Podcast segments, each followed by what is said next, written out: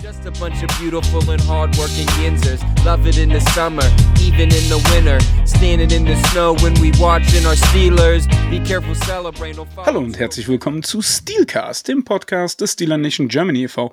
Mein Name ist Sascha, ich bin auch heute wieder euer Moderator. Und wie ihr das schon gewohnt seid, bin ich auch heute nicht alleine. Ich habe den Sascha mitgebracht. Hallo Sascha. Hallo Sascha. Wie geht's dir? Gut. Wie, wie, wie geht's dir, wenn man weiß, dass man das schlechteste AFC-Team der Liga ist und trotzdem Aller einen Zeiten 6, scheinbar. ja, und trotzdem einen 6-3-Rekord hat? Wie geht's einem da? Was interessieren mich die Statistiken, wenn wir gewinnen? Es gibt halt Menschen, die interessieren sich für Statistiken, aber das ist ein anderes Thema. Äh, wollen wir uns auch gar nicht so lange mit aufhalten, denn wir sind nicht zu zweit, wir sind zu dritt. Wer aufmerksam verfolgt hat, ist am nächsten Spieltag Es ist Ein- Browns Week. Ja, ist ein brauner Schimmer am Horizont, hätte ich jetzt fast gesagt, aber das ist vielleicht auch ein bisschen blöd. Aber ähm, hallo Mike, wie geht's dir denn heute? Ja, äh, danke für die Einladung wieder mal. Ne? Äh, Den braunen Schimmer kenne ich aus Sachsen durchaus. Das ist jetzt nicht so ganz unüblich bei uns. Aber Oh, eben, oh. also ich sage mal, dass das, ähm, ich mag lieber das Browns unserer, äh, unserer Cleveland Browns. Ne? Und insofern, ja, geht es ja am Sonntag um einiges äh, in, im Battle um die AFC North, je nachdem, wie es am Donnerstag ausgeht. Von daher, danke, dass ihr mich wieder eingeladen habt und ja, freue mich auf, die, auf den Vorausblick. Ja, Ja, der, sehr der gerne. gesamte Spieltag wird sehr interessant für unsere Division. Ne? Reine Divisionsbegegnungen. Aber ich möchte ganz kurz dazu sagen, ähm, in der Konstellation, wie du sie gerade eben beschrieben hast, ist uns das Braun der Browns auch lieber. Auf jeden Fall. Da sind Ja. wir uns, glaube ich, einig. Ich glaube, da muss man gar nicht Definitiv. gar nicht äh, um den heißen Brei herumreden. Ähm, Sascha, wir sind von der Community ähm, darauf hingewiesen worden, dass wir am Dienstag letzte Woche eine Folge ja aufgenommen haben und etwas angeteased haben, ohne es jemals in dieser Folge aufzulösen. Und ich, Echt jetzt? ja, es ist auch mehr culpa, es ist meine Schuld. Haben, hab, haben wir angeteased, dass es die bestperformendste Folge aller Zeiten sein wird? Nein, das haben wir nicht gemacht. Ähm, aber wir haben über eine Geschichte gesprochen aus unserer Reise. Und da Ah. ging es um die Geschichte in dem 7-Eleven. Und dem ein oder anderen Zuhörer ist aufgefallen, dass wir das nie aufgelöst haben, warum der Wachmann eine Pistole hatte.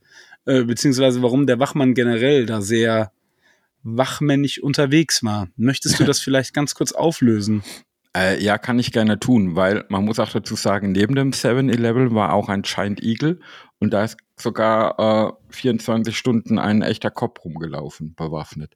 Und ähm, Fakt ist, dass äh, nicht ganz ein Jahr, bevor wir dorthin kamen, es dort eine Schießerei zwischen zwei Bandenmitgliedern gab, wo auch unbeteiligte Leute betroffen waren und es insgesamt drei Tote gab.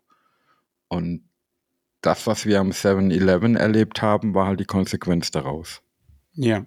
Und jetzt äh, ruft euch einfach mal die Geschichten ins Gedächtnis, die wir euch erzählt haben, äh, was wir alles so erlebt haben und welche skurrilen Gestalten uns entgegenkamen. Und dann, ähm, sage ich mal so, ähm, ja, da, dann wisst ihr jetzt, wie wir uns ungefähr gefühlt haben. Zumindest als wir das erfahren haben, ne, was da passiert war. Wurde es einem dann doch ein bisschen mulmig. Aber man muss sagen, jetzt so äh, rückblickend habe ich mich doch nie wirklich irgendwie in Gefahr gefühlt. Nee, nee, nee, das nicht. Aber gut, es ist, wie es ist. Ne? Genau. Ähm, ich habe noch eine andere Geschichte. Und zwar auch wieder äh, etwas, etwas ein wenig skurril, muss ich sagen. Denn ähm, wir hatten ja auch in dieser Folge besprochen, Entschuldigung, wir hatten ja auch in dieser Folge besprochen, wie das ist mit, mit Be Begegnungen, wenn Leute einen plötzlich erkennen und äh, in, in Pittsburgh einen dann ansprechen.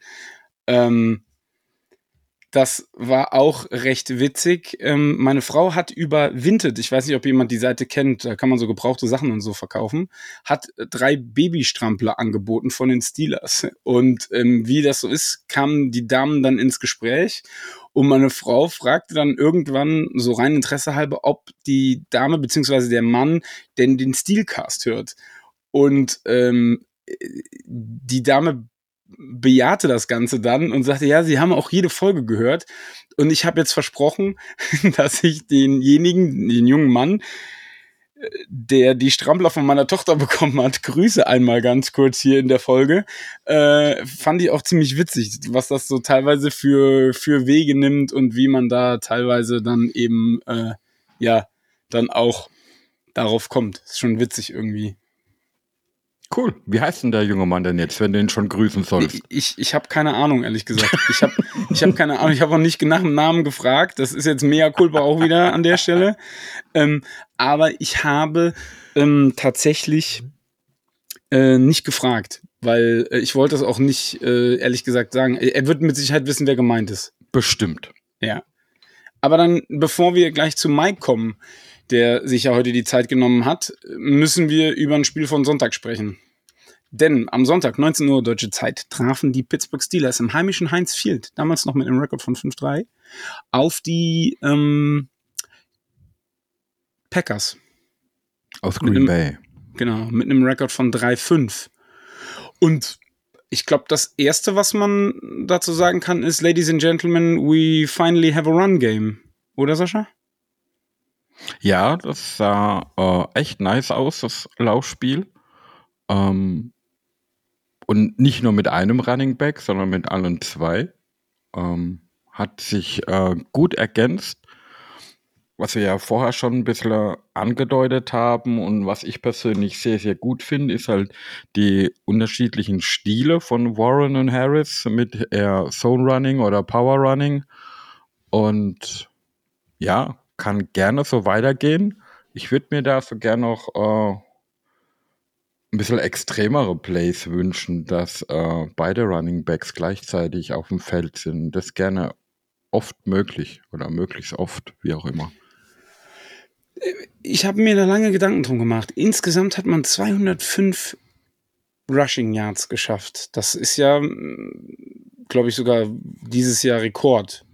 Zwei ja, Touchdowns. Laufen, ja. Genau zwei Touchdowns, jeweils einer von äh, Warren und einer von Najee und Najee wieder im Opening Drive. Also das ist ja auch, jetzt scheint sich ja irgendwie ähm, die Serie der Opening Drive Touchdowns zu bilden, nachdem man ja ähm, gefühlt jahrelang keinen Opening Drive Touchdown mehr hatte, hat man jetzt zweimal hintereinander wirklich einen sehr schönen Drive sich zumindest mal für den Anfang zurechtgelegt.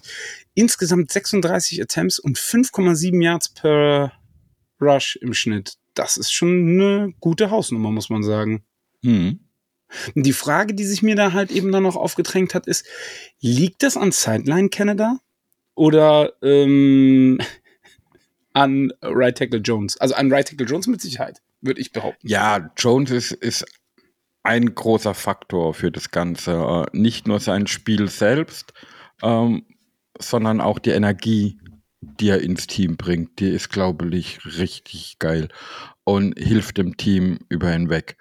Ähm, am, am Sideline Canada boah, tue ich mir schwer, das daran festzumachen.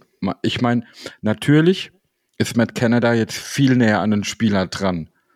Man nimmt gegenseitig die Emotionen wahr, sowohl er von die von den Spielern wie die Spieler die auch von ihm, was natürlich für das Miteinander ähm, sehr positiv sein kann, sag ich mal, wie wenn man nur über den Lautsprecher kommuniziert. Ne? Aber ähm, ob das jetzt wirklich ausschlaggebend ist, dass er an der Seitlinie steht, dass das Laufspiel besser funktioniert, boah, diese Verbindung sehe ich nicht wirklich. Das war auch eine provokante Frage. Ich wollte ich einfach, weiß, ich habe sie trotzdem beantwortet. Noch mal, ich wollte einfach nochmal erwähnen, dass Sideline Canada jetzt bei 2-0 steht. Genau, er ist ungeschlagen. Ja. Und, und wenn man, wenn man sieht, wie wir vorher über Matt Canada geredet haben, ist ja das grundsätzlich schon mal positiv. Ne?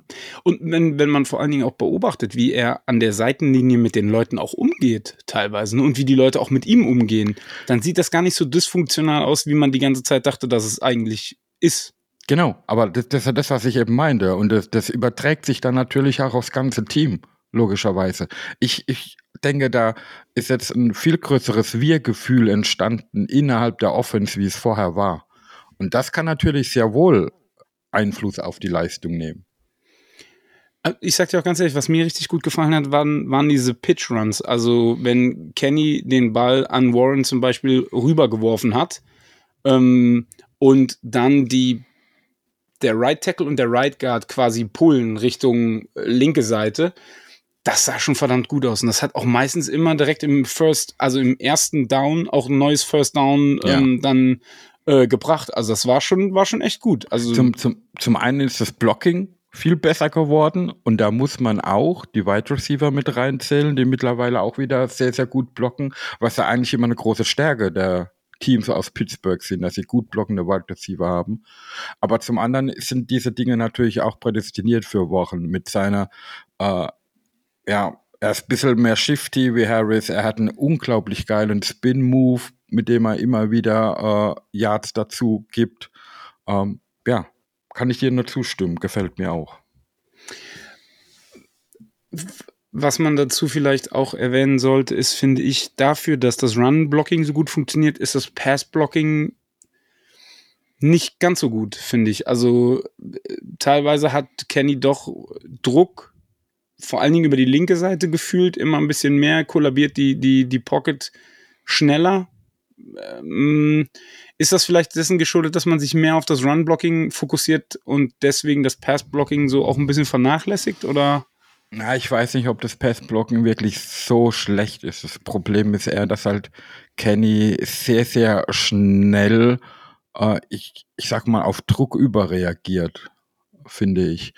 Ähm, er könnte da manchmal in, in der Pocket sich äh, besser nochmal aus dem Druck raus manövrieren oder so. Er nimmt ja gefühlt gleich die Füße in die Hand und rollt raus. Und diese Pässe, die er dann wirft, sind nicht immer die beste Entscheidung. Vor allem nimmt er sich ja seine Reads dann, wenn er gleich rausrollt. Dann hat er oft maximal nur eine Anspielstation. Und das weiß die Defense dann natürlich auch. Ähm, naja, also er hatte ja in, in einer Situation, Entschuldigung, wenn ich dich ganz kurz unterbreche, in einer Situation hat er ja mehrere Anspielstationen und entscheidet sich für die schlechteste. Also der Ja. Tight End hat das First Down unten underneath und wäre ein easy Completion gewesen und er entscheidet sich äh, Johns, äh, Johnson anzuwerfen und da hat man Glück, dass der ähm, Defender nur ein Bein in Bounce äh, bekommt, sonst wäre das nämlich eine Interception gewesen. Ja, gebe geb ich dir recht. Deswegen meinte ich ja, wenn er rausrollt, sind die äh, Entscheidungen nicht immer sehr gut, die er trifft. Ähm, aber da haben wir heute auch kurz drüber geredet gehabt im Discord. Ich habe halt das Gefühl, er ist unheimlich unter Druck, äh, keine Fehler machen zu dürfen oder zu sollen. Und ich denke, das merkt man in solchen Situationen, wenn er äh, aus dem Standardspielzug, das was angesagt ist, rauskommt. Eigentlich ist er in diesen Improvisationssachen, war letzte Saison so und war im College so eigentlich richtig gut. Und es ist ein bisschen verloren gegangen. Und ich glaube, das liegt daran, dass er halt diese Prämisse hat, ja, keine Fehler machen, die uns das Spiel verlieren. Er ist ja aktuell der Spieler mit der, in der NFL mit der längsten Streak ohne Interception. Toi, toi, toi, mal kurz auf Holz geklopft. Hm, Beschreib es nicht genau. Und ähm, ist ja grundsätzlich gut. Aber dass er eben genau das nicht tut, schränkt ihn natürlich, finde ich, in seinen Entscheidungen auch ein bisschen ein. Und, und, und dann, wenn es drauf ankommt, dass man unbedingt Punkte braucht, dann ist er ein bisschen gelöster und trifft halt schnellere und bessere Entscheidungen, weil ich denke, das ist dann mehr so sein instinktiver Football, den er schon immer gespielt hat. Aber ähm, dass er keine Interception geworfen hat, könnte auch damit zusammenhängen, dass er weite Teile des Spieles, die Mitte des Feldes einfach auch ignoriert gefühlt. Also Ja. äh, die, die Mitte muss endlich, also ich hoffe ja, und da kommen wir vielleicht gleich dann auch noch zu, dass am Sonntag Pat Fryermuth wieder äh, zurück ist und dass der in den vier Wochen auch sich überlegt hat, wieder ordentlich mitzuspielen und dass man ihn dann eben auch in den Gameplan einbindet. Weil Fakt ist eins, gegen die Browns Defense brauchst du jeden Spieler, der auch nur ansatzweise verfügbar ist. Ja, mit, mit dem Letzteren gebe ich dir absolut recht. Nur, ich weiß das nicht, ob Pat Fryermuth die, die, die grundlegende Lösung für die fehlende Mitte ist, weil vor seiner Verletzung war er da auch nicht groß eingebunden. Da hatten wir das Problem auch schon. Ähm, warum sollte sich das jetzt plötzlich ändern, nur weil er zurückkommt? Ich kann dir aber in dem Fall auch überhaupt nicht sagen, ähm, ob das jetzt rein an den Entscheidungen von Kenny liegt oder einfach auch an den Playdesigns. Weil ähm, dieses berühmten, was du auch Anfang der, so der, Saison immer gefordert hast, diese Slants, die ja dann in die Mitte reingehen und solche Dinge auf, auf Pickens oder wen auch immer, das sieht man ja gar nicht. Aber, ja, selten, selten. Aber vielleicht ist ja das auch der Plan, ne? Dass man das die ganze Zeit nicht zeigt und dann denkt, ja, die spielen in auf die Außen und plötzlich kommt das eine Spiel, wo es macht, bum, bum, bum, zack, zack. Und sie spielen nur noch die Mitte an. Ähm, keine Ahnung. Es wäre schön, wenn, wenn wir es wenigstens halbwegs mal einstreuen könnten und nicht nur ja. außen, ähm, sage ich mal, die, die Außen bespielen. Aber wenn wir die Seite mal wechseln und dann müssen wir bei der Defense auch über eine hanebüchene Coverage teilweise sprechen. Also das war ja teilweise zwischen ähm, Linebacker und Safety richtig, richtig schlecht abgesprochen. Da war in, der Mitte ja gefühlt ein Scheunentor offen. Ja, man, man muss dazu sagen, ähm, wir haben in den letzten zwei Wochen in der Defense in jedem Spiel einen wichtigen Spieler verloren, äh, wo die Wichtigkeit sich nicht unbedingt in seiner Leistung auf dem Feld rein spieltechnisch widerspiegelt, sondern es waren die Leute, die in der Defense die Hauptkommunikation in der Mitte übernehmen. Zuerst war es Holcomb, der den grünen Dot hatte. Den hat dann äh, Kwon Alexander übernommen und dann ist der im ersten Vierteljahr schon ausgefallen. Und da muss immer wieder ein Mann nachrücken, der das übernimmt, was dann äh, mitten im Spiel gar nicht so einfach ist. Und ich glaube, äh, dass auch das äh, mit ein Grund war, dass es ja oft ein bisschen offen war vielleicht. Was man aber, worüber man halt nicht hinwegsehen kann, ist zum Beispiel äh, die Leistung so manches, manchen Defensive Backs, Meinst du frage, ähm, Wallace zum Beispiel? Ja, Wallace zum Beispiel, äh, wo ich mich ehrlich gesagt frage, warum spielt er überhaupt noch aktuell? Er, wenn man ihn sieht, sieht man nur, wie er seinen Receiver hinterherläuft. Also ich kann mich nicht an eine positive Aktion von ihm in den letzten Wochen erinnern. Peterson hat sich da ein bisschen gebessert. Der hat ein paar gute Aktionen dabei. Aber Weißt du, dann, dann holt, holt man sich einen, einen, einen jungen Cornerback, lässt ihn dann auch erstmal spielen und jetzt war er dann plötzlich wieder inaktiv. Boah, das habe ich alles nicht ganz so nachvollziehen können. Du meinst jetzt Darius Rush? Genau. Okay, vielleicht gehen wir die drei Namen mal ähm, von vorne nach hinten ab. Also Wallace hat zwei Touchdowns zugelassen. Katastrophe. Also komplette Katastrophe. Und in dem einen, weiß ich nicht, ob es Kasi oder Neil ist, der sieht halt schlecht aus, aber der soll da, glaube ich, gar nicht sein. Also er soll da überhaupt nicht helfen. Und Wallace hat halt fünf, sechs Schritte ähm, sich burnen lassen. Also der, der, der Wide Receiver also, ist fünf, Neil, sechs Schritte Neil, weg. Neil, Neil war ist das, das, ne? Ja, ja. Und der hat schon mit Schuld dran, weil er die tiefe Hilfe sein soll. Und wenn du, und als als okay. tiefe Hilfe darfst, ist halt die erste Prämisse, die du hast, du darfst dich nie überlaufen lassen. Ja, aber Neil hat sich ja nicht überlaufen lassen. Ja, doch, das ist doch an ihm vorbei. Nee, nee, nein, nein, nein, nein, nein. Neil kommt aus der Endzone dazugelaufen. Der war dann, zu weit weg. Dann haben wir ein anderes Play im Kopf. Ja, also da äh, müssen wir müssen wir vielleicht nochmal Tape gucken. Aber Neil ja. hat sich nicht überlaufen lassen an der Stelle. Das war Wallace, der fünf, sechs Schritte zu spät dran Gut, war. Es waren ja zwei Touchdowns, die Wallace zugelassen. Ja, genau. Aber okay. Egal. Fakt ist, Wallace ist schlecht. Aktuell. Es war ja mal, es war ja mal anders. Ne? ja, ja also letztes Jahr war er ja gefühlt auch so ein bisschen der Hoffnungsschimmer am Horizont. Ja. Der jetzt aber nicht mehr. Nee, der heißt jetzt JPJ. Genau. Aber ähm, reden wir über Peterson. Du hast jetzt gesagt, er hat ein besseres Spiel gemacht. Äh, ja, er hat das, ah. den, den Extrapunkt ja geblockt. Ne, also, äh, ja. ja ich habe nicht unbedingt gesagt, dass er ein besseres Spiel gemacht hat. Er bringt aber positive Aktionen, was er vorher nicht gemacht hat. Er hat nicht gut gespielt und hat keine positiven Aktionen gehabt. Die hat er jetzt wenigstens stellenweise. Also hat er ein besseres Spiel gemacht als sonst die Spiele davor, oder? Ich meine, das ist doch der Inbegriff von, er macht jetzt gute Aktionen, also spielt er besser als die Wochen zuvor, oder? Nee, er ist nicht konstant gut genug. Oder, das will ich damit, das will oder ich damit ich jetzt sagen. was verpasst? Ja, aber er hat halt spielentscheidende Szenen, wie zum Beispiel den geblockten Extrapunkt und die erste Deflection zu dieser Interception, Ja. ähm, die kurz vor Schluss, man hat ja dann zwei Turnover noch geholt. Also eine ja, ähm, ich glaube mit 3,20 auf der Uhr oder so, hat ähm, ähm, Peterson dann den Ball deflected und Neil hat ihn dann gepickt. Und die zweite Interception war ja dann Game Ceiling. Aber das war auch wieder so ein, in der letzten Sekunde, du musstest wieder bis zum Schluss ähm, zittern und eigentlich, wenn man sich den Spielverlauf anguckt, führt man 17-7 ganz komfortabel und wenn die Defense halbwegs den Stiefel runterspielt, musst du eigentlich da ein ganz entspanntes Spiel haben. Frag mal die Ravens, aber dazu kommen wir nachher vielleicht. Ja, gut. Ich frage aber nicht die Ravens, weil die Ravens sind ja, wenn das, das, das, das, das, das und das eintritt, Super Bowl-Contender. Genau. Ja.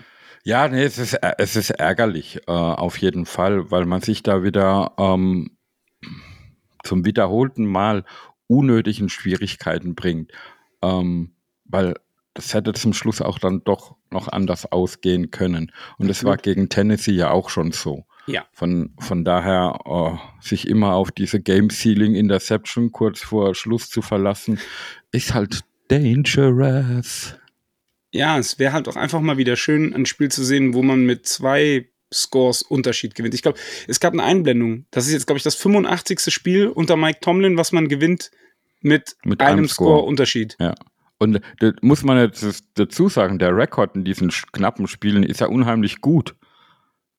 Aber ja, er ist halt aber mein überhaupt nicht Herz, gut für unsere Nerven. ich wollte genau. gerade sagen, mein Herz macht das nicht mehr lange mit. Also da bin ich, der Rekord ist mir dann aber lieber, ehrlich gesagt, dass mein Herz da noch lange mitmacht. Also, ähm, man muss auch sagen, wir äh, schimpfen ja sonst immer über die Refs, beziehungsweise das heißt, wir schimpfen. Wir gucken uns das sehr kontrovers an. Wir müssen es uns auch dieses Mal kontrovers angucken, allerdings mit einer Entscheidung, die zugunsten von uns gefallen ist. Und das war bei diesem Lateral Pass. Also Ja. wie man, und da muss ich jetzt ganz ehrlich sein, wie man bei diesem Pass auf einen Forward Pass entscheiden kann, weil der Ball fliegt nie nach vorne. Der Ball fliegt nach hinten. Dass da die, die ähm, Refs sagen, es gibt nicht genug, um das zu overturnen, da muss man schon sehr selbstkritisch sein und sagen, da hatten die Steelers mehr Glück als Verstand. Äh, ja, aber ich kann die Schiedsrichter auch verstehen. Weil ja, klar, klar, weil es ist ja eine Situation für die Steelers. Nein, nein, das muss man ja ein bisschen ja, präziser sich auch angucken, finde ich. Weil es kommt in dem Moment nicht unbedingt auch darauf an, wo die Spieler stehen, sondern wirklich nur auf den Ball. Weil ähm, so wie ihn Pickett geworfen hat, hat er den, den Arm ausgestreckt und ist somit mit dem Ball weiter hinten wie der Körper. Ne? Und ähm, das sind solche Dinge, wo, wenn du nicht eine gerade Linie hast, nicht zu 100 Pro festmachen kann, auf welcher Yardlinie der Ball sich gerade befunden hat. Natürlich hat es im Fernsehbild so ausgesehen, wie wenn der Ball nach hinten fliegt. Bin ich voll bei dir. Aber ich kann auch die Schiedsrichter äh, verstehen, dass sie hier einen Stand gemacht haben und das nicht overturned haben. Also wenn du dir den wenn du dir die Flugrichtung des Balles anguckst, siehst du ganz klar von dem ja von dem Down-Marker beziehungsweise von dem Yard-Marker, dass der Ball schräg nach hinten wegfliegt. Bei Du der, hast aber bei die eine Kamera, schräge Pers du hast eine schräge Perspektive. Da war keine ja, aber die Perspektive, Kameraperspektive auf ist ja die ganze Zeit gleich. Da müsste der Ja. Ball ja trotzdem parallel zur Linie fliegen. Tut er aber nicht. Aus der, aus der Situation heraus. Also da bin ich, da, da, das kann man auch nicht in, für meine Begriffe schönreden. Der Ball fliegt nach hinten. Also das ist halt einfach so. Der Ball kommt näher nach hinten. Das ist bei der Perspektive dann ja vollkommen Bums. Wenn du dich an der Linie orientierst und der nicht parallel zur Linie fliegt, sondern sich von der Linie wegbewegt, dann ist das halt ein Pass nach hinten und keiner nach vorne. Ich habe das Bild jetzt nicht so 100% vor Augen, deswegen Okay. sage ich da jetzt nicht Ja oder Nein dazu. Aber ja, man kann sagen, wir hatten da sehr viel Glück. Ja. Definitiv. Definitiv. Und wo wir auch Glück hatten, war teilweise bei den Special Teams. Fand ich. Also ja, da die, war. Die, die haben einen sehr guten Returner, aber ja, ich gebe dir recht, das war manchmal auch, wie sagen wir so schön in unserer Community, Hanebüchen. Ja, also da, da sind, waren teilweise Feldpositionen dabei, wo die Packers an der 40, an der eigenen 40 gestartet sind und einmal sogar in Steelers Territory nach einem, ich weiß nicht, ob es ein Kickoff war oder ein Punt. Ich glaube, es war ein Punt. es war ein Punt, ja. Und die Punts waren auch generell wieder, Ja, das war wieder Schwierig. der alte, ne? ja, Nicht der neue. ja. Egal. Ja, aber am, am ne, das, das ist ja das. Ich kritisiere lieber solche Dinge während dem Spiel und habe trotzdem das Gefühl des Sieges im Hinterkopf. Macht es Das- natürlich dann auch einfacher drüber zu reden, wenn, wie wenn du aufgrund solcher Dinge dann das Spiel sogar verloren hast. Das ist ja aber sowieso paradox. Das muss man ja einfach mal festhalten. Es ist ja tatsächlich paradox. Es ist ja tatsächlich paradox, dass du in jedem Spiel weniger Yards machst als der Gegner und trotzdem sechsmal gewinnst. Ne? Natürlich musst du dabei auch beachten, okay, welche Feldpositionen hast du? Wie krieg, kommst du an diese Feldposition? Weil zum Beispiel die Packers hatten einen Kickoff, der, ich glaube, an der 3 rausgeflogen ist, dann spielst du schon an der eigenen 40. Das heißt, du kannst nur noch 60 Yards machen. Du musst halt keine äh, 75 machen, sondern kriegst halt 15 Yards geschenkt. Ne? Also das sind halt so, so, so Punkte, wo du halt einfach auch sagen musst, ja, da muss man sich das Spiel dann halt eben auch mal genauer angucken. Tun viele nicht. Tun viele nicht. Die äh, gehen da rein auf Zahlen und das ist auch vollkommen in Ordnung für mich, alles gut. Aber ähm, es ist schon ein bisschen Ja. paradox, muss man wirklich Ja. sagen. Ja, ja, aber da muss ich genau auch das sagen, was wir die letzten Wochen sagen.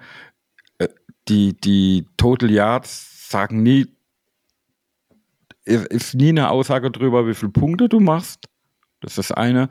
Und zum anderen, ähm, das sagen wir auch jetzt schon länger, sich nur die Stats anzugucken, aber das Spiel nicht zu sehen und in welchen, durch welche Situation diese Stats entstanden sind, ist halt auch nicht der perfekte Weg.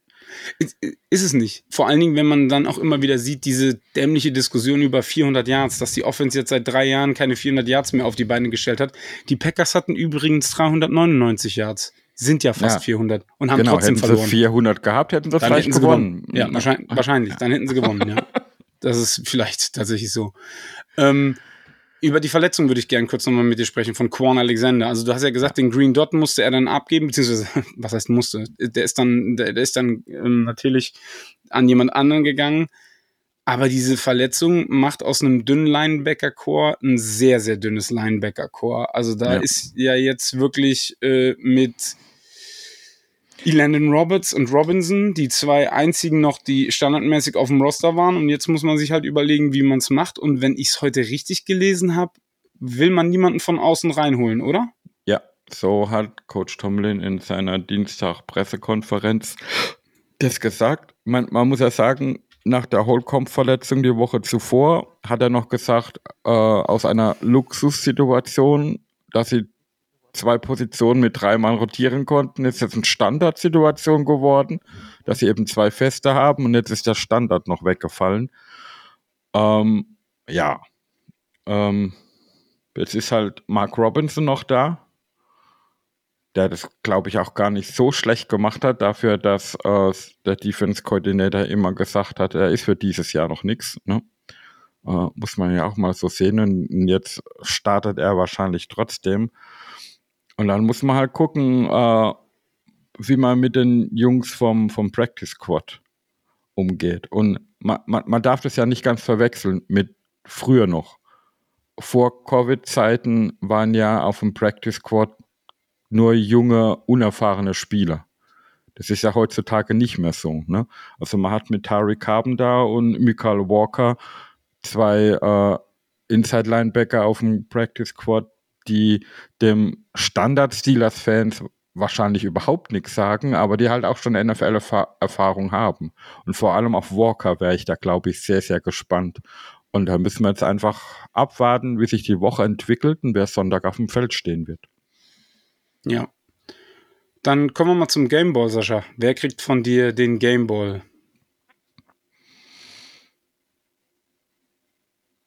Also für mich kriegt der Gameball Jalen Warren für sein erstes 100-Yard-Rushing-Game. Ich gebe den Gameball ans komplette Running Game, weil ich das wirklich sehr imposant fand und weil es mir sehr große Freude bereitet hat. Ja, ja, ja, kann man, kann man, kann man so machen. Wer kriegt denn von dir die goldene Himbeere? Ah,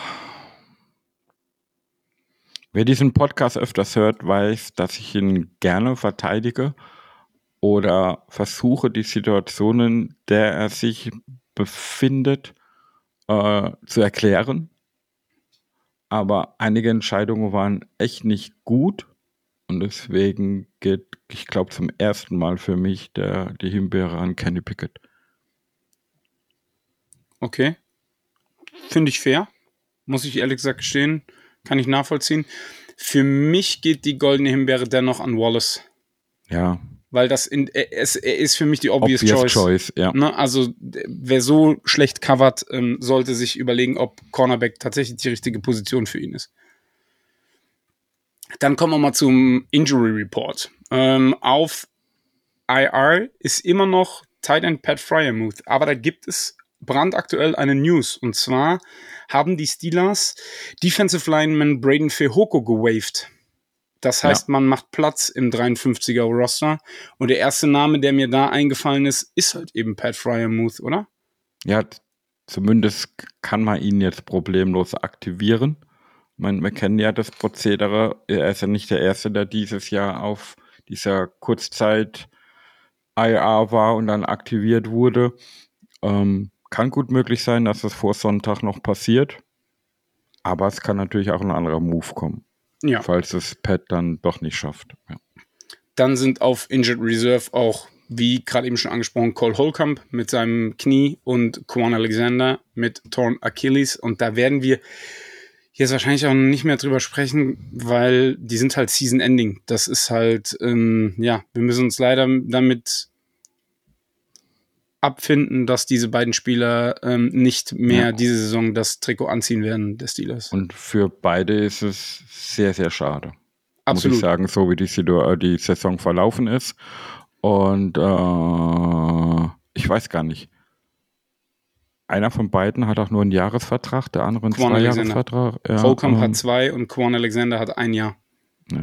muss Und ich sag mal, ein gucken, Torn. Achilles, ein Torn Ja. Achilles macht es da nicht einfacher, um, äh, wobei ich tatsächlich sagen muss, allein schon wegen der ähm, Interception gegen die Titans würde ich mir wünschen, dass er wieder zurückkommt, weil er hat mir immerhin meinen ersten Sieg im Heinz Field beschert.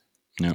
Ich wollte es nur kurz nochmal erwähnen, Und- falls irgendjemand es vergessen hat. Aktuell in der Pressekonferenz hat Tomlin dann bei den Verle Verletzungen eben auch äh, Fryermuth erwähnt und da gemeint, dass es eigentlich recht gut aussieht. Er hat Minka erwähnt, der auf dem Weg zurück zum Team sei.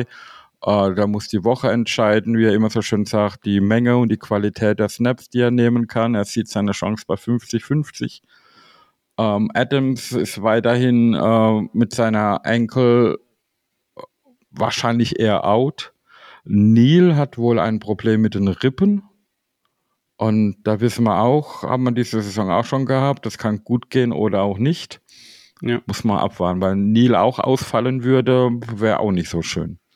Ja.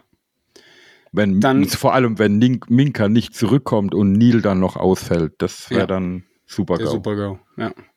Dann kommen wir mal zu den News in der AFC North. Und wir haben ja gerade eben schon gesprochen, das ist sehr, sehr offen gerade. Ja. Erstmal die, erstmal die guten Nachrichten. Die Bengals verlieren gegen die Texans und stehen Mhm. jetzt bei 5-4.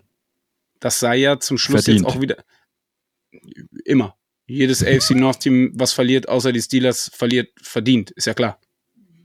Würde, würde ich jetzt nichts anderes zu sagen. Ähm, aber da sah es ja zuletzt auch so, so aus, dass sie zu alter Stärke zurückkommen. Aber gegen die Texans haben die schon äh, gut kassiert. Also Stroud hat das echt gut gemacht, muss man sagen.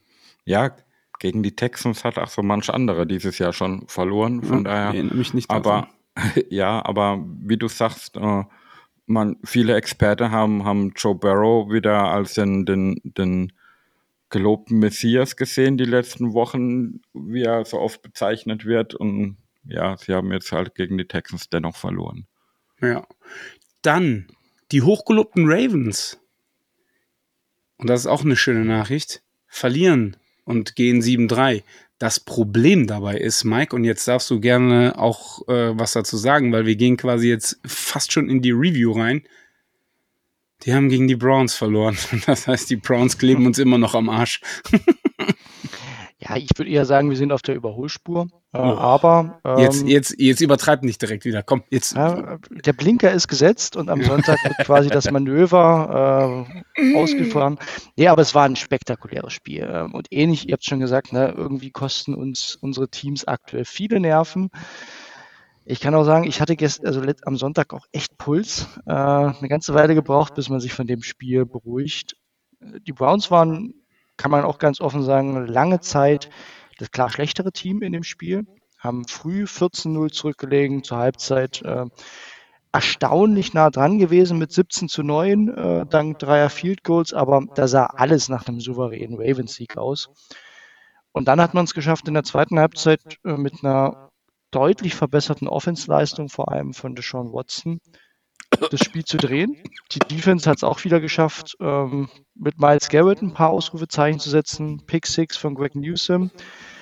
Und dann passiert das, was bei den Browns in den letzten Jahren seltenst passiert ist, nämlich dass man die Chance bekommt zu einem Game-Winning Drive und dass man den tatsächlich auch bis zur letzten Sekunde standhält und diesmal nicht den Ravens noch mit Justin Tucker irgendwie eine Möglichkeit gibt. Das war ein perfekter letzter Drive. Ähm, und damit ein mega wichtiger Sieg, mit dem wir ganz ehrlich gesagt nicht gerechnet haben. Ähm, ja, ich, ich habe mit einigen, mitgerechnet, wenn man ich ehrlich mit einigen Siegen der Browns nicht gerechnet, wenn ich ehrlich ja, bin. 49ers, ne, war auch so ein Sieg. ja. Ja. Aber da reden wir gleich drüber. Bleiben wir kurz mal bei dem Ravens-Spiel. Also du hast ja gerade eben gesagt, Watson äh, stark verbessert. Die, die, ich sag mal, oder er hat dann das, das Team geführt. Er hat sie aber auch tief eingegraben. Ne? Ja. Also der erste Passversuch direkt ein Pick Six auf Kyle Hamilton. Ja, wobei, also ich weiß nicht, ob ihr das Play gesehen habt, das war auch einfach bombastisch von Kyle Hamilton. Ne? Ja, das sieht immer Flat. blöd aus, ne? Ja, ja. Aber tatsächlich, er wirft ihn eigentlich ultra schnell raus äh, ja. und Hamilton, wie er das antizipiert und wirklich genau in der Passing Lane ist, sieht immer blöd aus. Ich will es auch gar nicht verteidigen oder so, aber da hat er schon dümmere Interceptions geworfen, ne, äh, dieses Jahr, äh, wo, wo, wo er irgendwie was komplett übersieht. Das war einfach auch ein super Defensive Play. Ja, aber die erste Halbzeit, da bin ich bei euch, die war schwach. Ähm, ist auch eins von neun gestartet im, im Passing-Game. Also wirklich richtig Probleme gehabt, wieder mal reinzukommen. Das zieht sich ein bisschen durch, dass er gerade in den ersten Drives richtig, ja, noch rostig ist, äh, nicht gut reinkommt und sich erst mit den Plays, mit den ersten Hits so ein bisschen eingruft. Aber ja, die, diese, diese zweite Halbzeit, die war dann halt schon krass ne? mit diesem Turn, Turnaround. Ich meine, es ja. passiert natürlich nicht immer, dass man, ich sag mal, einen Anschluss-Touchdown macht, wo das Spiel ja immer noch auf Seiten der Ravens waren und dann gibt es dann doch noch einen Pick Six, mhm. wo man eigentlich ausgleichen könnte. Ja. Und dann den Extrapunkt verschießt. Das kommt, so Geschichten kommen ja dann noch dazu. Ja. Also ich, der macht Punt, ne? Es gab in ja. beide Richtungen war es einfach ein vogelwildes Spiel. Die Browns, wo das Momentum gerade bei uns lag, ausgerechnet der ehemalige Ravens-Spieler lässt dann die Murmel nach dem Punt fallen und schenkt denen das kurze Feld. Es war alles drin, muss man tatsächlich sagen, in dem Spiel. Und wie schon ein paar Mal in diesem Jahr äh, haben auch wir so ein bisschen dieses Mal nicht durch die Referees, das hat man gegen die Colts zum Beispiel das Glück, dass äh, immer mal so ein paar kleine Entscheidungen pro Browns gefällt werden. Es kommt momentan einfach viel zusammen, dass diese engen Spiele eng gehalten werden und dass momentan auch, dass man die zu einem guten Prozentsatz gewinnt. Aber dann kommen wir mal zum Preview. Und zwar am Sonntag, 19 Uhr deutscher Zeit, treffen die Pittsburgh Steelers, die aktuell einen Rekord von 6-3 haben, im First Energy Stadium auf die Cleveland Browns, die ebenfalls einen Rekord von 6-3 haben. Und jetzt haben wir gerade eben ja doch recht ausführlich über das Ravens-Spiel gesprochen. Vielleicht reden wir mal über den Saisonverlauf seit dem letzten Steelers-Spiel, Mike. Da waren ja doch auch sehr knappe Ergebnisse dabei, habe ich gesehen. Also zum einen ja, ja. dominant zwei Spiele, aber auch sehr knappe Dinger dabei. Knappe Spiele, wilde Spiele und dazu muss man ja auch sagen, ich weiß nicht, wie sehr ihr das verfolgt habt, natürlich die Deshaun Watson-Verletzung äh, mit der ja. Schulter äh, entsprechend nach dem oder ne, mit dem Spiel gegen, äh, gegen die Ravens. Kur kur ähm, kurze Frage dazu an dich, Mike.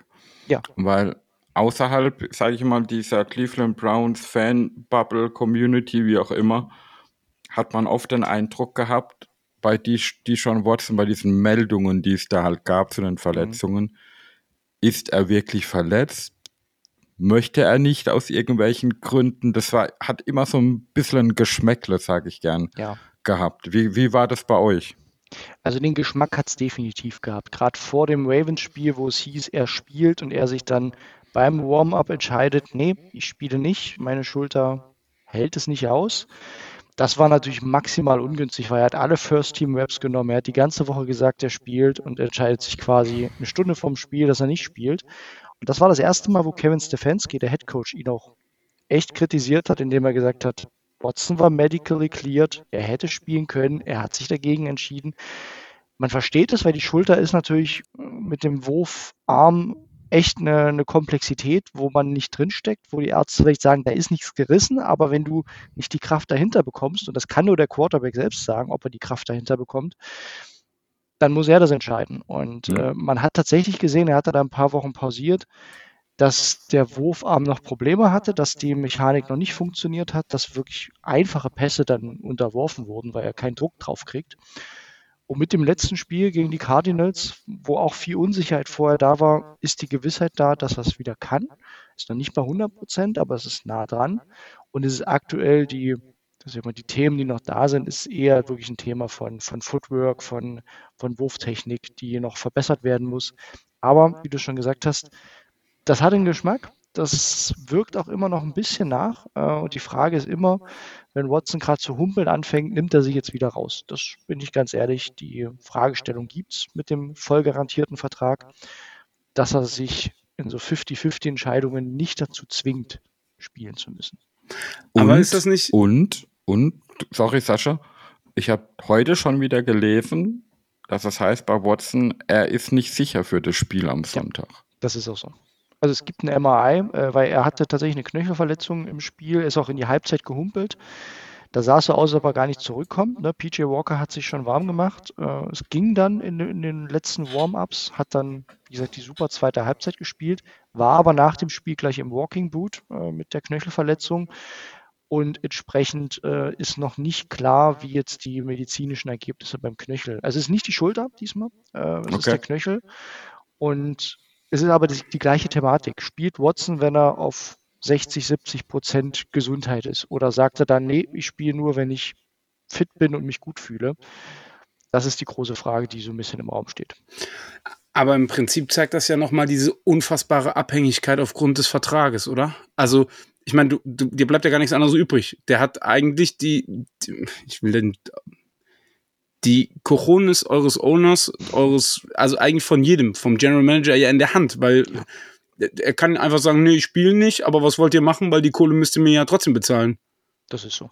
Das ist Vor, so. vor allem, wenn es heißt, wenn man eben die Freigabe der Ärzte hat, die keine Bedenken sehen und der Spieler dann aber sagt, nee, ich will aber nicht, hm, macht schon ein komisches Bild hier. Ja, es geht halt nur über das Teamgefüge und da sieht man tatsächlich, da hat sich Watson in den letzten Wochen schon, also so sehr er sich als Leader nun mal integrieren kann, aber man sieht schon, wenn man so die Kabinenvideos und so sieht, das Team ist momentan unglaublich nah beieinander.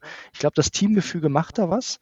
Das Machtgefüge ist aber ganz klar auf Watsons Seite. Wenn er sagt, mit dem Vertrag, ich will nur, ich spiele nur, wenn ich Topleistungen zeigen kann und eben nicht mit einem humpelnden Bein oder einer angeschlagenen Schulter, dann wird er das, glaube ich, in Zukunft auch so machen.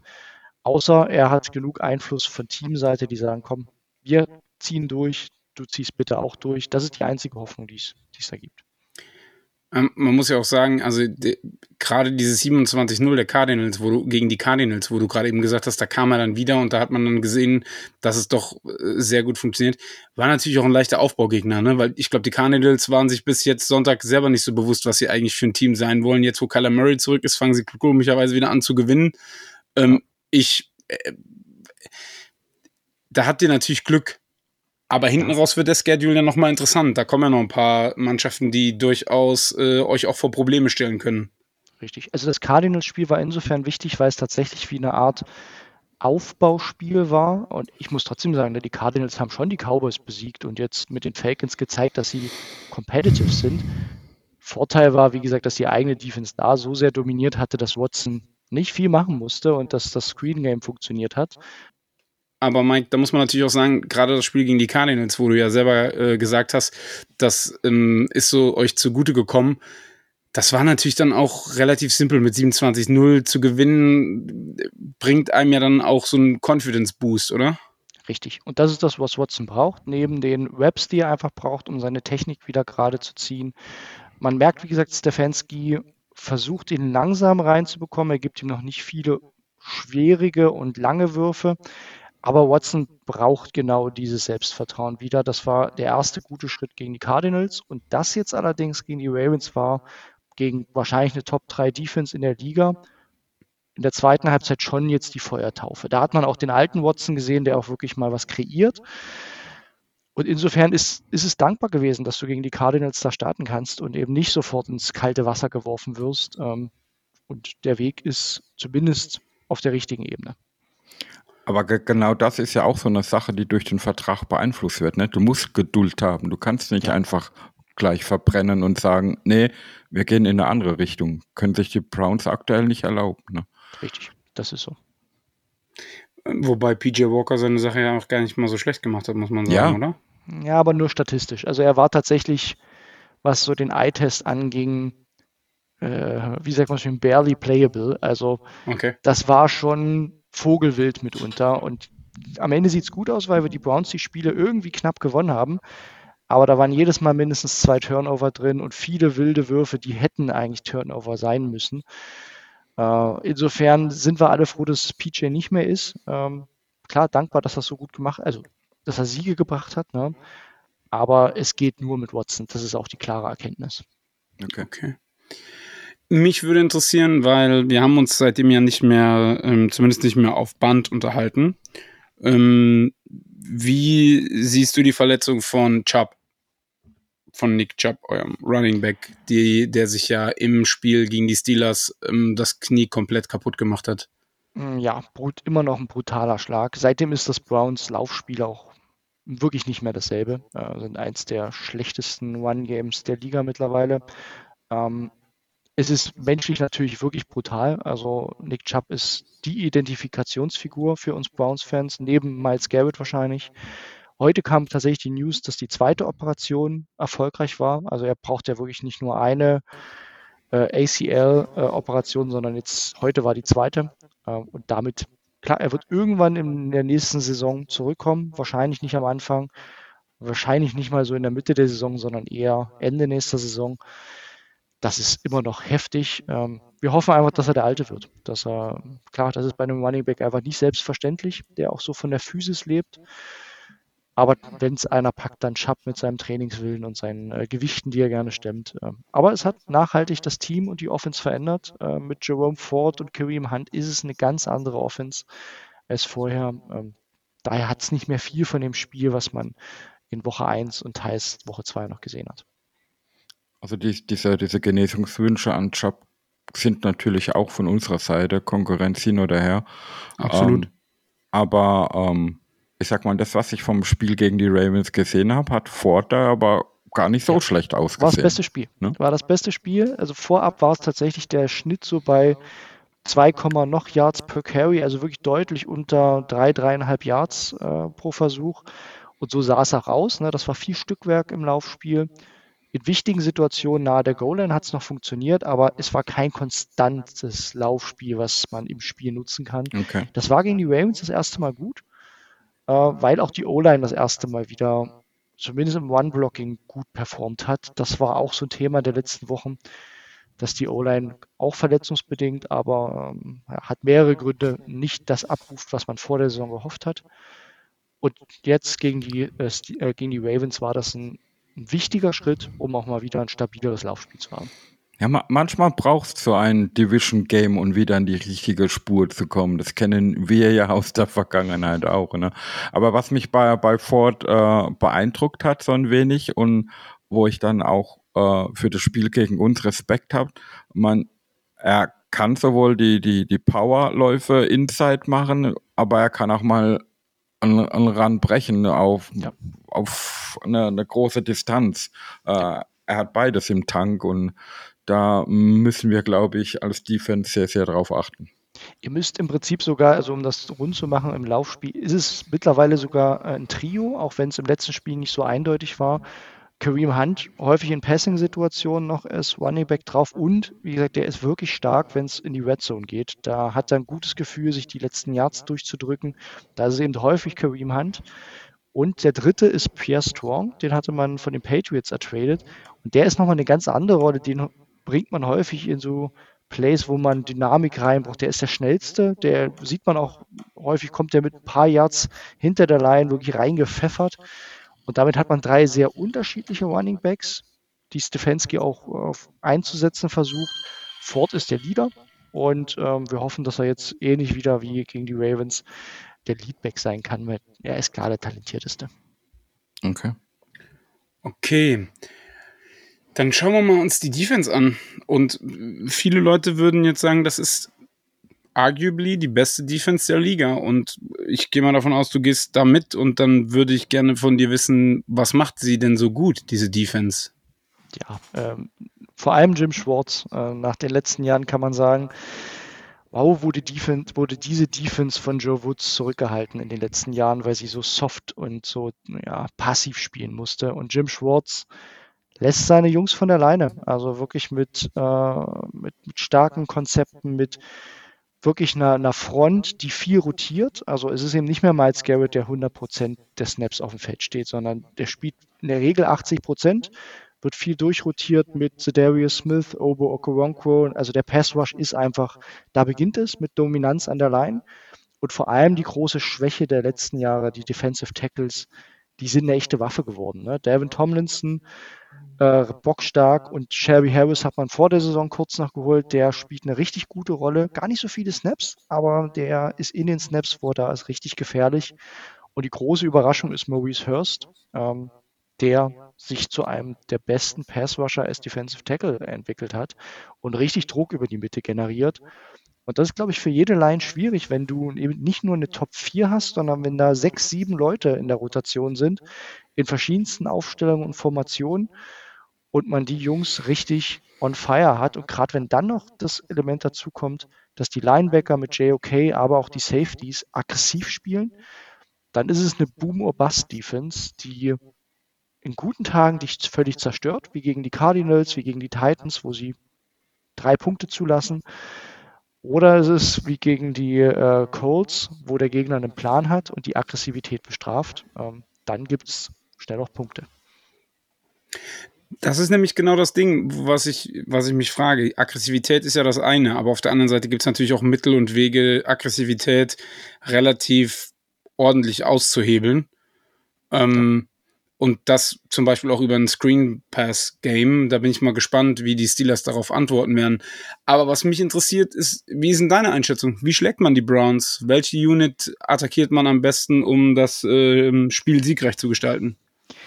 Ich würde sagen, man schlägt sie tatsächlich mit Geduld.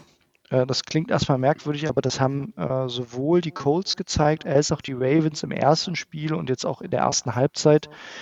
Wenn du es schaffst, so diesen ersten Ansturm ähm, und den Passwash kurz abzuhalten, auch mit Screen Games und dann äh, mit Passkonzepten, gerade diese Corner Routes, die immer gut funktionieren gegen uns oder die Titans stark einsetzt. Das sind die Elemente, die funktionieren gegen Cleveland. Ähm, Wobei man auch sagen muss, die Ravens eben in der zweiten Halbzeit konnten es nicht zusammenhalten. Die sind da auch klar zusammengeklappt. Aber was man attackieren kann aktuell, aufgrund der verletzten Situation, muss man auf die Cornerbacks schauen. Es kann sein, dass Denzel Ward ausfällt. Das wäre bitter, weil dann eben äh, neben Emerson und Newsom ein sehr unerfahrener Cornerback spielen müsste. Newsom ist der mit der Null, glaube ich, oder? Genau, der Pick Six. Ja, okay ja. der den Pick Six gefangen hat, der aber auch aus einer Verletzung zurückkommt. Letzte Woche erstes Spiel gemacht. Das heißt, so die verletzten Situationen bei den Cornerbacks ist eine Frage. Manche sagen, man kann auch über die Mitte attackieren. Ich persönlich finde unsere Safeties dieses Jahr wirklich gut.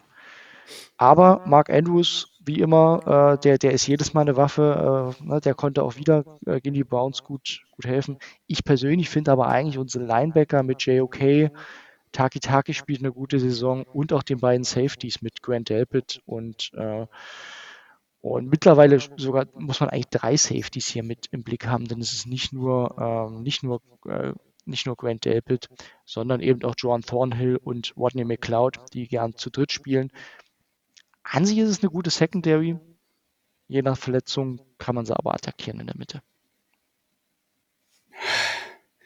Da kriege ich ja jetzt schon wieder Gänsehaut, wenn ich nur dran denke, dass du auch noch sagst, in der Mitte kann man sie attackieren und wir vorher noch darüber gesprochen haben, dass wir die Mitte nicht attackieren. Das ist natürlich jetzt irgendwie so hm, Ja, schwierig. Also darüber muss es gehen. Ne? Also Ja. wenn Ward spielt, dann hat sich gezeigt, dass unsere Cornerbacks, das ist ja wirklich viel Man-Coverage, das wird spannend gegen Pickens und, und Co. Ne? Das ist, mögt er ja durchaus auch in den 1 zu 1 Duellen.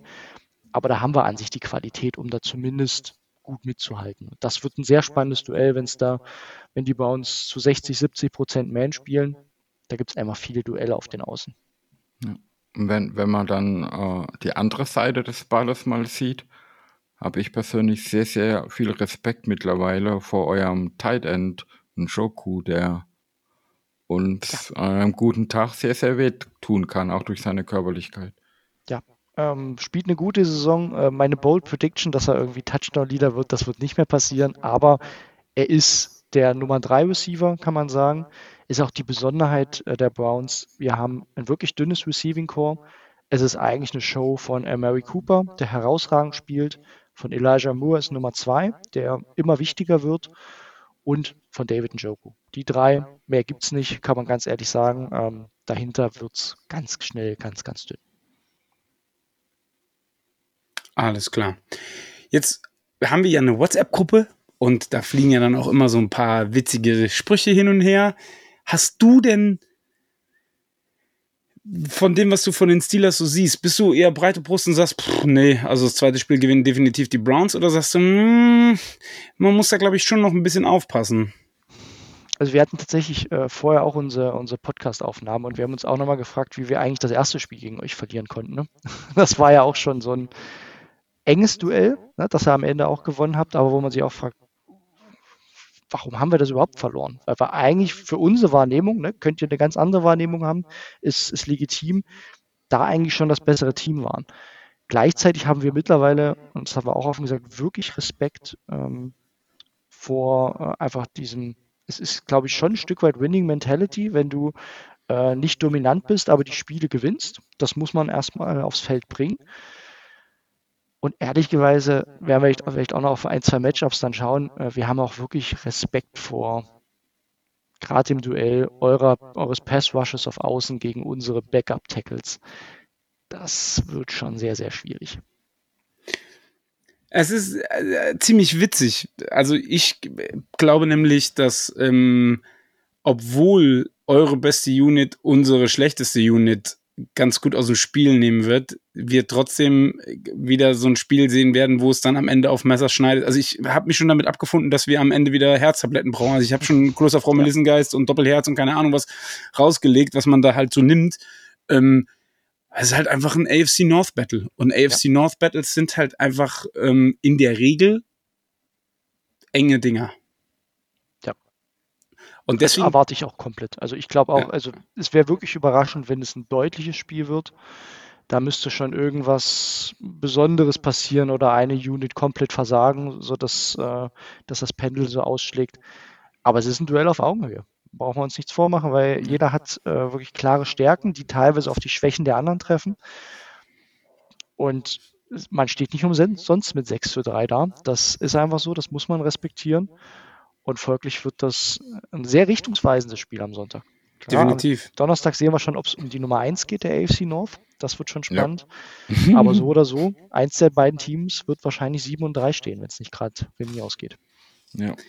Wobei man, man, weil ich bin da, ich bin da gespannt drauf. Also wenn es so ähnlich wird wie in den Playoffs damals, dass die Browns einen tollen Start haben, die Steelers einen schlechten, dann glaube ich nicht, dass wir in der Lage sein würden, um einen großen Rückstand aufzuholen. Sollte es umgekehrt mal passieren, wäre ich sehr gespannt, wie die Steelers dann damit umgehen. Hatten wir ja diese Saison auch noch nicht, muss man sagen, dass man mal äh, früh deutlich geführt hat. Es wäre auch mal interessant zu sehen, wie, was dann passiert. Ähm, ich bin sehr gespannt auf das Spiel. Ähm, es kann richtungsweisend in, in, in viele Richtungen sein. Nicht nur was die, was das Standing in der Division angeht, sondern auch, wo man sich äh, jetzt wirklich befindet und wo es hingehen kann, ja. am, Ende des Tages zählt, glaube ich, auch der alte Spruch, you are what your record says you are. Und das ist das, was mir so ein bisschen auch auf die Nerven geht, bin ich ehrlich. Deswegen hat, war das, äh, Mike, rechne ich dir auch sehr hoch an. Gerade eben, was du gesagt hast, ähm, es gibt ja viele Menschen, die sagen, jo, keiner weiß so richtig, wie die Steelers da hingekommen sind. Es gibt ja auch dieses Meme mit, äh, mit diesem Pirates of the Caribbean. Ihr seid das schlechteste 6-3-Team, was ich je, von dem ich jemals gehört habe. Und dann unten halt, äh, aber ihr habt von uns gehört. Am Ende des Tages ist es halt einfach so, wenn du Spiele gewinnst, hast du alles richtig gemacht. Und, und das ist, glaube ich, das, die wichtigste Erkenntnis daraus. Und Wo ja, ich gespannt bin, ne, bei Ja. euch, also ich bin voll bei dir tatsächlich. Ich finde die Memes auch witzig, freut man sich, gerade Ja. als Konkurrent, dann nimmt man Klar. mit, gibt ja auch genug äh, über, über Watson und, und die Browns, was, was da so rumschwebt, auch völlig zu Recht. Ähm, ich bin halt gespannt, ich finde das gute Beispiel dieses Jahr. Letztes Jahr waren das ja die Vikings, die irgendwie sich so durchgemogelt haben zu 13 Siegen, ne? dann in den Playoffs auch gnadenlos rausgeflogen sind und die jetzt dieses Jahr erlebt haben, wie das Pendel brutal am Anfang in die andere Richtung schwingen kann. Gleichzeitig kommen die Vikings jetzt auch wieder zurück. Also es gibt immer so Beispiele, die Und warum statistisch Josh schwer Dobbs? Ja, genau. Unser geliebter Josh. Ja, Ja, den kennen, wir, den kennen wir ja beide gut. ja. aber und dazu, vermissen dazu, ihn auch beide, würde ich sagen. Ja. Aber dazu muss man ja auch sagen, dass, äh, oder das Kuriose daran ist ja auch, die Broncos fangen jetzt auch auf einmal wieder an zu gewinnen. Richtig. Ne? Also es ist ja wirklich so, gerade so, so ein richtiger Switch teilweise in der Liga, wie du jetzt gerade eben selber schon gesagt hast. Es ist total merkwürdig irgendwie. Ich es gibt keine richtige Tendenz. Also Ja. du kannst dich auf nichts verlassen im Moment. Ich so mag gefühlt. mich Stand heute nicht darauf festlegen, welches Team in der AFC in den Playoffs gut performen wird. Ja. Geht nicht gerade. Ich, ich finde auch dieses, dass die Chiefs eine sichere Bank sind, Nee, sehe ich, sehe seh ich ich noch gar nicht. aktuell tatsächlich nicht. Also äh, Und Miami auch nicht. Und was die Bills gerade machen, sieht man ja auch. Also das wird noch extrem spannend werden in der AFC. ja, sehe ich auch so. Ich Unabhängig von unserer Division. Ich meine, ich, ich, ich persönlich, mein Stand heute ist es ja immer noch so, dass äh, alle vier Teams in den Playoffs wären. Ähm, das, also ich wüsste nicht, dass es das schon mal historisch gab, dass eine komplette Division in den Playoffs steht. Drei Teams ja, aber mit allen vier könnte ich mich nicht dran erinnern. Gab es, glaube ich, nicht. Und Aber das ist ja auch vorher nicht möglich gewesen. Das ist, geht ja erst, seitdem man die Playoffs ähm, erweitert hat. Ja, Oder? ja. Ja. Aber das, ich, ich fände es ich fänd's ehrlich gesagt irgendwie mega. Das hätte was. Auf jeden Fall. Gerade weil es ja bedeutet, dass es wahrscheinlich auch Division-Duelle in Ja. den Playoffs gibt, die Ja. natürlich dann nochmal einen ganz anderen Reiz haben. Ne? Also egal gegen wen es dann geht, Division-Duell in den Playoffs wäre das Maximum der Gefühle. Und, und was zählt dann in solchen Spielen? Die Winning-Mentalität. Richtig. Das Wort ist heute So schon wie mal in den letzten gefallen. Playoffs, ne? Haben wir, haben wir auch da erlebt. Äh, Da setzt sich einfach das bessere Team mit der besseren Mentalität durch. Ich finde das so witzig. Ne? Da gewinnen die einmal in 800 Jahren und da zehren die noch 500 Jahre von, weil sie werden nie, Ja. nie, mark Aber, my aber words, Sascha, ist doch nie. ganz logisch. Sie haben ja nichts anderes, worüber Sie reden können. Es ist doch okay. Playoffs. Wir werden aber jetzt nicht erzählen, dass wir sechs Super Bowl-Siege haben oder so, weil das macht auch keinen Sinn. Wir leben nicht in der Vergangenheit, wir konzentrieren uns auf die Zukunft. Und wir befinden uns st- kurioserweise diese, diese Saison immer noch auf dem Stairway to Seven. Also warten wir einfach mal ab. Vielleicht geschieht ja noch ein Wunder, gucken wir mal. Ja. Ähm, aber kommen wir vielleicht mal zu den Bold Predictions für dieses Spiel. Und äh, Mike, du als Gast darfst natürlich als erstes eine Bold Prediction abgeben. Ja, ihr habt erst in eurem äh, Rückblick eine wunderbare Vorlage geliefert. Ich wusste Habt ihr es. gesagt, Kenny Pickett hat die meisten Würfe ohne Inters also jetzt Streak ohne Interception. Da sage ich natürlich ganz eiskalt, der wirft gleich drei gegen die Browns. So oft wird er den Ball nicht. Nein, Quatsch. Ähm, Sascha, ähm, was ist deine Bold Prediction? Ich, ich bolde das so lange, bis es eintrifft. Am 300 Sonntag Yards plus? wird es passieren, dass wir über 400 Offensive Yards haben. Dass du da wirklich drauf so abgehst, ist auch gut. Ähm, ich sage, ähm, Deshaun Watson hat mehr Interceptions und Sacks kombiniert, die er frisst, als Completions am Wochenende. Wow. Ja, aber mit unseren Tackles, das kann schon wild werden. Ich bin gespannt. Also, also Interceptions und Sacks. Genau. Also reden wir mal, ähm, ja, zwei Interceptions und fünf Sacks wäre sehr geil. Das wären dann sieben. Und er hat weniger Completions. Hm, die, die, die Prediction gefällt mir. Mir auch. ja, Ja, ist, deswegen sind wir hier. Wir sind ja die Bolden unter den Bolden, ne? Also es ist ja bold. Es muss auch bold sein dann. Kommen wir Aber, zu aber den den Bolden mag ich nicht so. Kommen, kommen wir zu den Tipps fürs Spiel. Und Mike, es würde mich doch sehr wundern, wenn du nicht auf einen Heimsieg tippen würdest am Sonntag. Ja, ich bin ja fast ein bisschen abergläubisch, weil ich war dieses Jahr auch bei ein paar Podcasts zu Gast bei den 49ers. Ne? Da habe ich auf eine Niederlage gekippt, da hat es funktioniert. Bei den Ravens, ne, da habe ich auf eine Niederlage geti- getippt, da hat es funktioniert. Nee, aber ganz ehrlich, ähm, ich glaube tatsächlich, die Browns haben momentan schon gute Karten, dass sie das Spiel gewinnen. Heimspiel mit dem Spirit aus der Niederlage von, von Woche 2, das Ding so für Nick Chubb nach Hause zu holen. Ähm, ich sage, es wird ultra knapp, aber ich tippe auf so einen ah, 23-20 engen Sieg. Okay. Sascha, was tippst du fürs Wochenende? Ich, ich sehe das gerade anders. Ich glaube, die Browns werden sich mit diesem unglaublichen Sieg gegen die Ravens so hypen, dass sie sich selbst überschätzen. Und es wird eine deut deutliche Niederlage zu Hause mit 27 zu 13. Guten Morgen. Da bin ich aber gespannt. Ähm, ich sage, die Steelers gewinnen. 17, 16. Ich weiß, ich, ich weiß, es wird einfach kein ruhiger Sonntagabend. Es wird einfach wieder auf Messerschneide stehen und du wirst dich wieder fragen, warum, warum tust du dir das an? Aber ich glaube nicht, dass die Browns äh, uns schlagen werden. Ich, Und ein Sweep fände ich auch eigentlich, ehrlich gesagt, ganz schön. ja, wäre nice. Und wer Zeit und Lust hat, Genau. kann dann natürlich zum Rudel gucken kommen, weil wir werden in Heidelberg sein, dort gemeinsam das Spiel gucken und vielleicht passiert ja auch das eine oder andere in der Halbzeit dann. Ja, also joint gerne im Dubliner dem ähm, e.V. Dem könnt ihr sowieso immer joinen, davon mal abgesehen, aber ihr könnt auch am Sonntag 18 Uhr in Heidelberg im Dubliner erscheinen und lasst euch einfach überraschen, was da passiert. Mike. Tipp auf gratis Taschentücher. Mm. In der Halbzeit? Hm. Egal. Ich habe jetzt, jetzt habe ich gerade wirklich etwas sehr, sehr, sehr, sehr, sehr, sehr, sehr, sehr, sehr, sehr Unangenehmes im Kopf. Ich werde es nicht sagen. Ich behalte es für mich. Ich werde es auch nie auflösen. Fakt ist eins, Na, du wirst die Taschentücher gebrauchen und zwar um die Tränen wegzuwischen. Definitiv. Aber trotzdem, Mike, danke, dass du dir die Zeit genommen hast, heute mit uns auf dieses Spiel zu schauen. Und ähm, ja, du weißt es, ähm, wir werden das weiterhin so machen. Wir freuen uns immer, wenn du da bist. Ich Ja. finde es immer ein schönes Miteinander auf Augenhöhe und auch immer mit einem Augenzwinkern. Und das finde ich Auf immer ganz Fall. besonders wichtig. definitiv. Und wir sind für uns ja deine einig, Zeit. Hauptsache die Ravens gewinnen nicht die Division. Die Bengals sind eh egal, von daher ähm, machen wir es unter uns aus.